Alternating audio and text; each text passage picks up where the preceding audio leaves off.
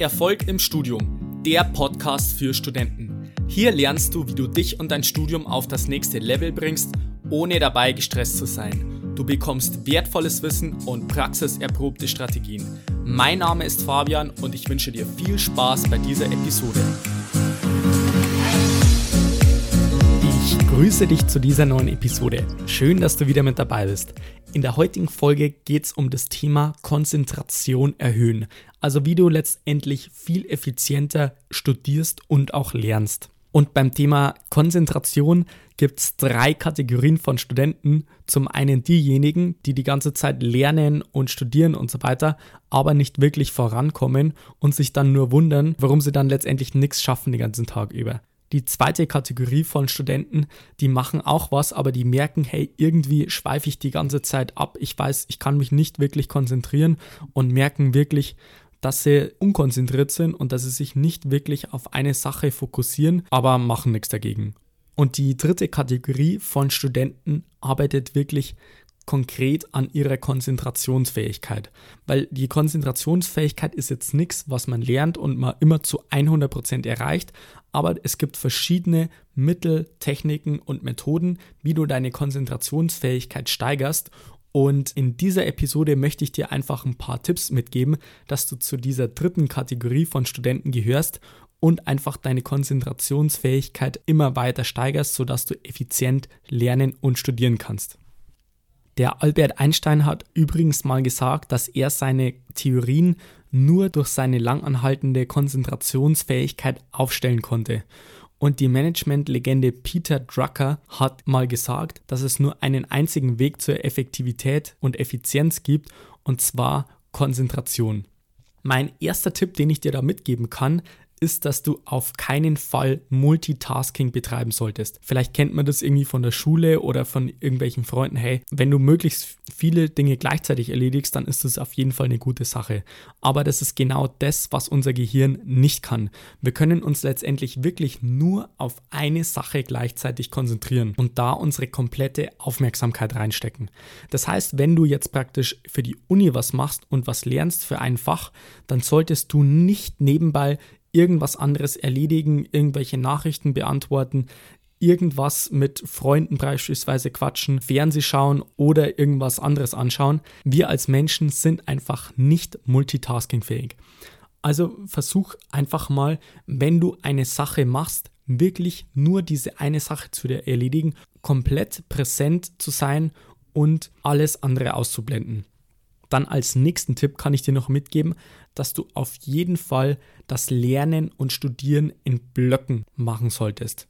Ich habe schon in der Folge 15 zum Thema Tagesablauf in der Klausurenphase erwähnt, dass man ab 15 bis 20 Minuten sich erst komplett voll auf eine Sache konzentrieren kann und das Ganze dann bis 90 Minuten ungefähr anhält, da kommt man dann so ungefähr auf eine Konzentration von 80 Prozent und dann sollte man eine Pause von 5 bis 10 Minuten einlegen.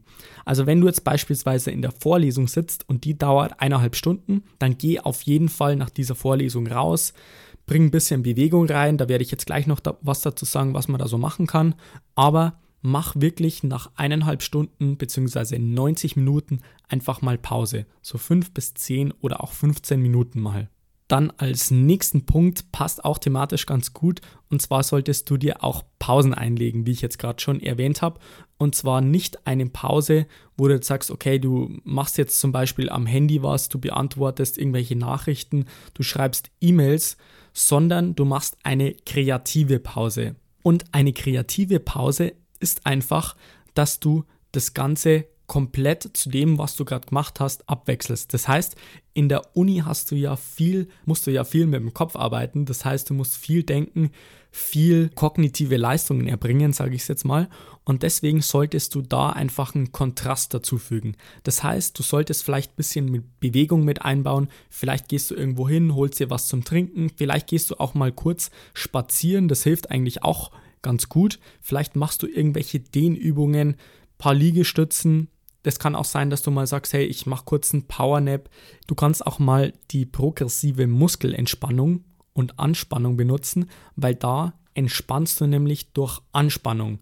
Und zwar funktioniert das nämlich so, dass du einfach dich zum Beispiel irgendwo hinsetzt oder hinlegst, wenn du jetzt beispielsweise zu Hause bist und einfach mal dich darauf konzentrierst, jeden deiner Muskeln anzuspannen. Also von Kopf bis Fuß, das machst du so ungefähr 30 Sekunden und dann entspannst du dich komplett.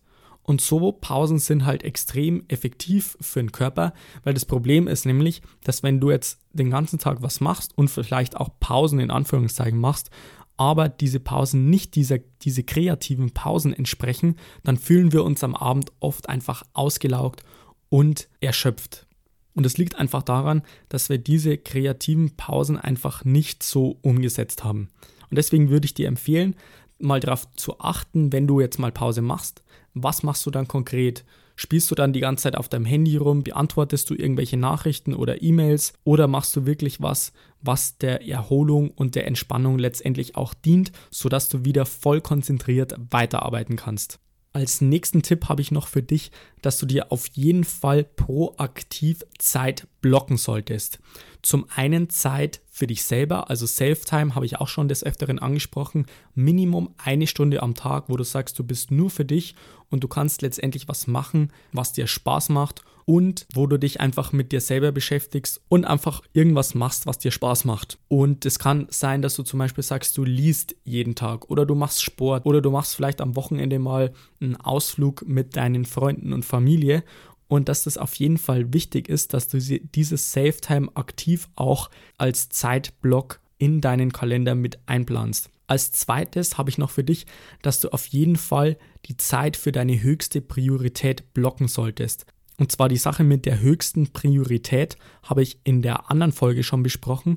Und zwar sind ja das diese Sachen, die uns am meisten zu unserem Ziel bringen und im Idealfall einfach dieser intrinsischen Motivation entsprechen.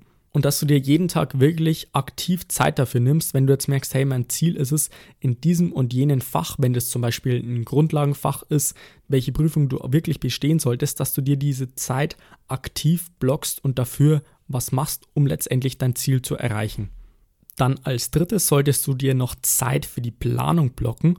Und zwar sind es jetzt bei mir beispielsweise jeden Morgen so 10 Minuten, 10 bis 15 Minuten, wo ich einfach meinen Tag ein bisschen plane. Das können auch teilweise bloß 5 Minuten sein, aber dass du das am Morgen beispielsweise blockst oder am Vorabend immer eine kurze Zeiteinheit, wo du sagst, du machst jetzt nur diese Planungssache im An in Anführungszeichen. Also bei mir ist es so, beispielsweise so zwischen 5 und 15 Minuten täglich verbringe ich damit einfach Sachen zu planen, zu strukturieren und mir zu überlegen, wie ich letztendlich den Tag beispielsweise am nächsten Tag optimal strukturiere, sodass die To-Dos einfach zu meinen Zielen passen und ich wirklich das mache, was mich letztendlich voranbringt.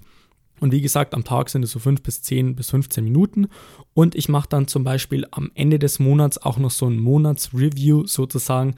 Und das dauert bei mir so zwischen ein und zwei Stunden. Da reflektiere ich einfach, was ich diesen Monat so geschafft habe und kann dann auch wieder für den nächsten Monat meine Monatsziele festlegen. Und als vierten Punkt habe ich noch, dass du dir die Zeit für deine Ziele blockst. Also das hört sich jetzt relativ ähnlich zu den Planungssachen an. Aber was ich jetzt mit dieser Zielzeit meine, ist, dass es ja so ist, dass du, wenn du dir bestimmte Ziele im Studium setzt, beispielsweise du möchtest jetzt in diesem Fach eine 1,0 schreiben, eine 2,0 oder je nachdem, was dein Ziel so ist, und du setzt dir das als Ziel, dann gehst du ja gewisse Verbindlichkeiten auch ein, dass du sagst, du investierst da Zeit, du schaust vielleicht nach Wegen, wie du dir das Ganze aneignen kannst.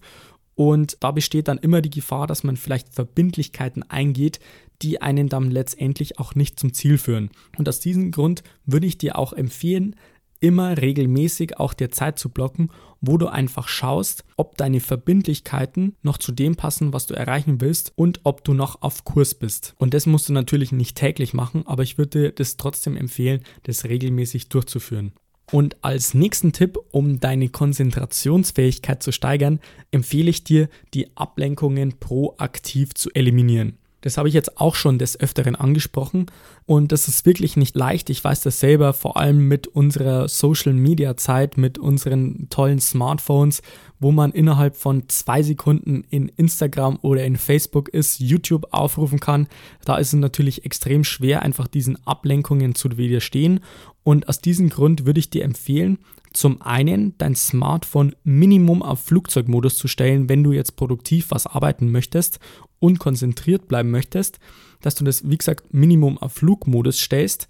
Oder was ich dir empfehlen würde, wenn du jetzt sagst, du machst jetzt wirklich einen 90-Minuten-Block, dass du das Handy dann runterfährst, weil da ist die Versuchung auch nicht so groß, dass du sagst, ich schaue mal schnell drauf, ob ich zum Beispiel eine neue Nachricht oder so bekommen habe, sondern du musst ja das Handy dann auch wieder hochfahren. Das dauert vielleicht ein paar Sekunden und auch wenn es nur ein paar Sekunden sind, ist es für die meisten dann so, dass sie sagen, hey, wieso soll ich da das Handy hochfahren? Also das heißt, Minimum auf Flugzeugmodus oder du tust das zum Beispiel komplett in den anderen Raum. Das kann ich dir auch empfehlen.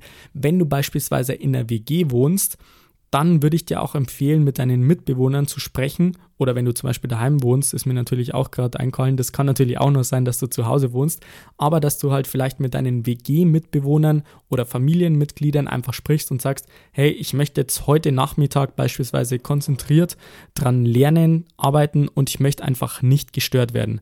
Weil auch wenn es nur eine Kleinigkeit ist und dein Mitbewohner kommt irgendwie rein und fragt dich, ob du mit ihm abends noch irgendwas machen möchtest und so weiter, das bringt uns wieder raus und wie ich es vorher schon angesprochen habe, du brauchst einfach so 15 bis 20 Minuten, bis du dich wirklich konzentriert in ein Thema eingearbeitet hast.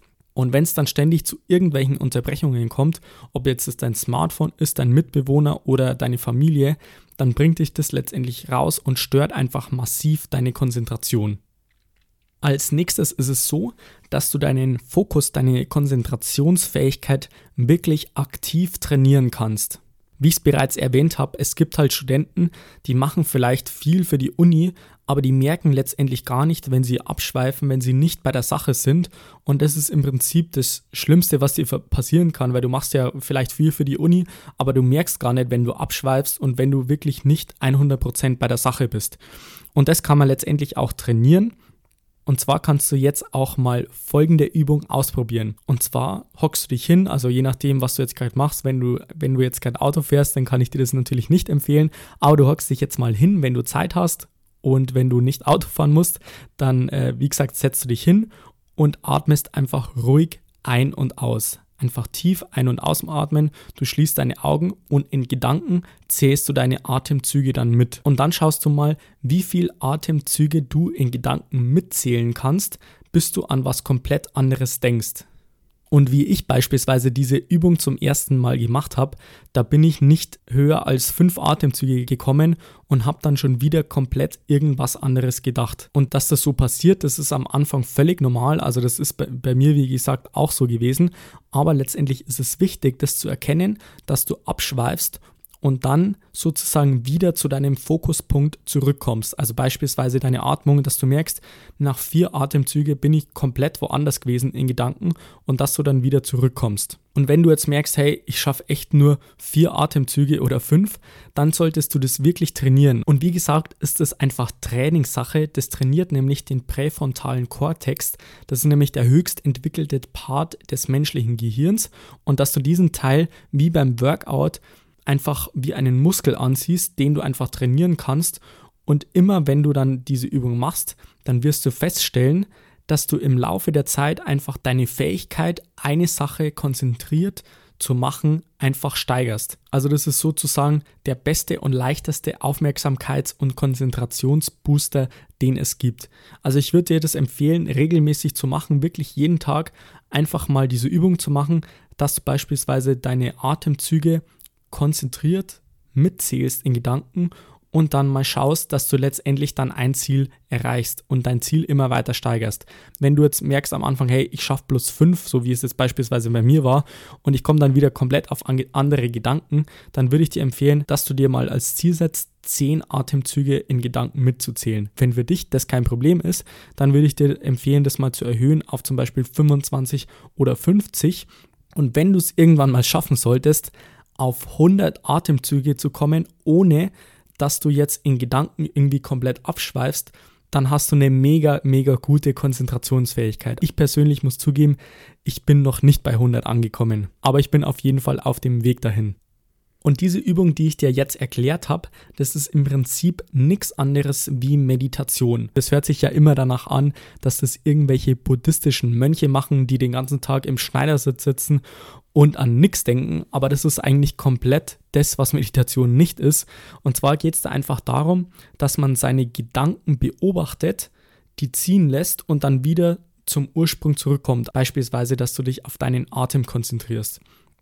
Und das schärft zum anderen die Konzentration, wie ich bereits erwähnt habe, aber auch diese Gedankenströme, dass man die aktiv unterbrechen kann und einfach Beobachter der Gedanken wird. Also vielleicht mache ich dazu eine separate Podcast-Episode dazu nochmal, weil ich halt aus eigener Erfahrung weiß, dass es für viele ein Problem ist, einfach diese Gedankenströme ein bisschen unter Kontrolle zu haben. Und die Meditation ist einfach ein richtig gutes Tool, um letztendlich das zu meistern und auch die mentale Fitness praktisch in den Griff zu bekommen. Als nächsten Punkt habe ich noch das Thema Energiemanagement. Und das umfasst einfach Schlafen, Ernährung, Sport und so weiter. Und aus diesem Grund würde ich dir da auch noch gerne ein paar Tipps mitgeben. Und zwar zum Thema Schlafen. Da ist es nämlich so, dass das Schlafen natürlich extrem wichtig ist für uns. Und da werden einfach verschiedene physische, biologische Prozesse durchgeführt vom Körper praktisch, um einfach das Immunsystem zu steigern, einfach die emotionale Ruhe zu stärken und speziell für uns Studenten wichtig, das Gelernte aktiv im Gedächtnis zu verankern. Und man kann jetzt pauschal nicht sagen, wie viel Schlaf das man braucht. Es gibt Menschen, die schlafen neun Stunden und sind total müde, aber es gibt auch Menschen, die schlafen bloß sechs oder sieben Stunden und sind fit. Also das musst du letztendlich für dich selber herausfinden. Was auf jeden Fall hilft, ist, dass du zu geregelten Zeiten schlafen gehst und dann wirklich darauf schaust, dass du auf deine Schlafzeit kommst. Also bei mir sind es beispielsweise so ungefähr sieben, siebeneinhalb Stunden, die ich auf jeden Fall haben möchte. Und ich würde dir empfehlen, auf jeden Fall diese geregelten Zeiten zu haben, weil als Studenten neigt man ja dazu, einfach mal zu schauen, hey, heute habe ich beispielsweise erst um 12 Uhr Mittagsvorlesung, da kann ich ja mal bis um 10, 11 Uhr ausschlafen. Und das bringt halt deinen ganzen Biorhythmus durcheinander. Und ich würde dir einfach empfehlen, jeden Tag zur selben Uhrzeit aufzustehen, auch wenn du jetzt sagst, du hast erst später Vorlesung, dass du dann wirklich jeden Tag beispielsweise um 6 Uhr, 6.30 Uhr aufstehst. Also ich bin immer relativ früh aufgestanden. Ich bin in der Früh einfach viel produktiver und es ist einfach ein geiles Gefühl, wenn du in der Früh aufstehst und einfach schon was geschafft hast, während die anderen beispielsweise noch im Bett liegen. Also das kann ich dir auf jeden Fall empfehlen, jeden Tag zur selben Uhrzeit aufzustehen und dann kannst du ja morgens beispielsweise trotzdem schon was anderes machen, irgendwelche Übungen vorbereiten, nachbereiten und so weiter. Du kannst ja diese Zeit auch effektiv nutzen. Als abschließenden Tipp habe ich noch zum Thema Energiemanagement, dass du auf jeden Fall einen Fokus auch auf deine Ernährung legen solltest. Es ist nämlich so, dass das Gehirn eigentlich nur 2% der Körpermasse entspricht, aber 20% der Energie verbraucht, die wir letztendlich dem Körper zuführen. Was ist schlecht für den Körper? Was, was mindert die Konzentrationsfähigkeit? Und zwar raffinierter Zucker, Alkohol und Rauchen und auch verarbeitete Fette. Und es führt dazu, dass wir teilweise träge werden, werden müde, dass unser Blutzuckerspiegel in die Höhe schießt und wir einfach uns nicht gut konzentrieren können. Was auf jeden Fall gut ist, ist viel stilles Wasser zu trinken. Das ist ein wichtiger Punkt und auf jeden Fall auch pflanzliche Kost und auch Nüsse, die steigern auf jeden Fall auch die Konzentrationsfähigkeit. Und wie beim Schlafen gilt bei der Ernährung auch, dass du einen bestimmten Rhythmus beibehalten solltest. Also, dass du immer zu gleichen Zeiten essen solltest und nicht das unstrukturiert machst, weil wenn du das Ganze auch zu unregelmäßigen Zeiten machst, dann neigt man auch eher dazu, dass man sich irgendwas reinzieht, was vielleicht nicht ganz optimal ist für die Konzentrationsfähigkeit. Wenn du jetzt sagst, du hast aus dieser und vielleicht auch aus den letzten Folgen schon was für dich mitnehmen können, dann kannst du ja diese Folge mal einem deiner Kommilitonen weiterleiten und dann würde ich mich freuen, wenn du bei der nächsten Episode wieder mit dabei bist. Bis dahin wünsche ich dir noch einen wunderbaren und erfolgreichen Tag. Bis dann, bleib dran, dein Fabian. Ciao.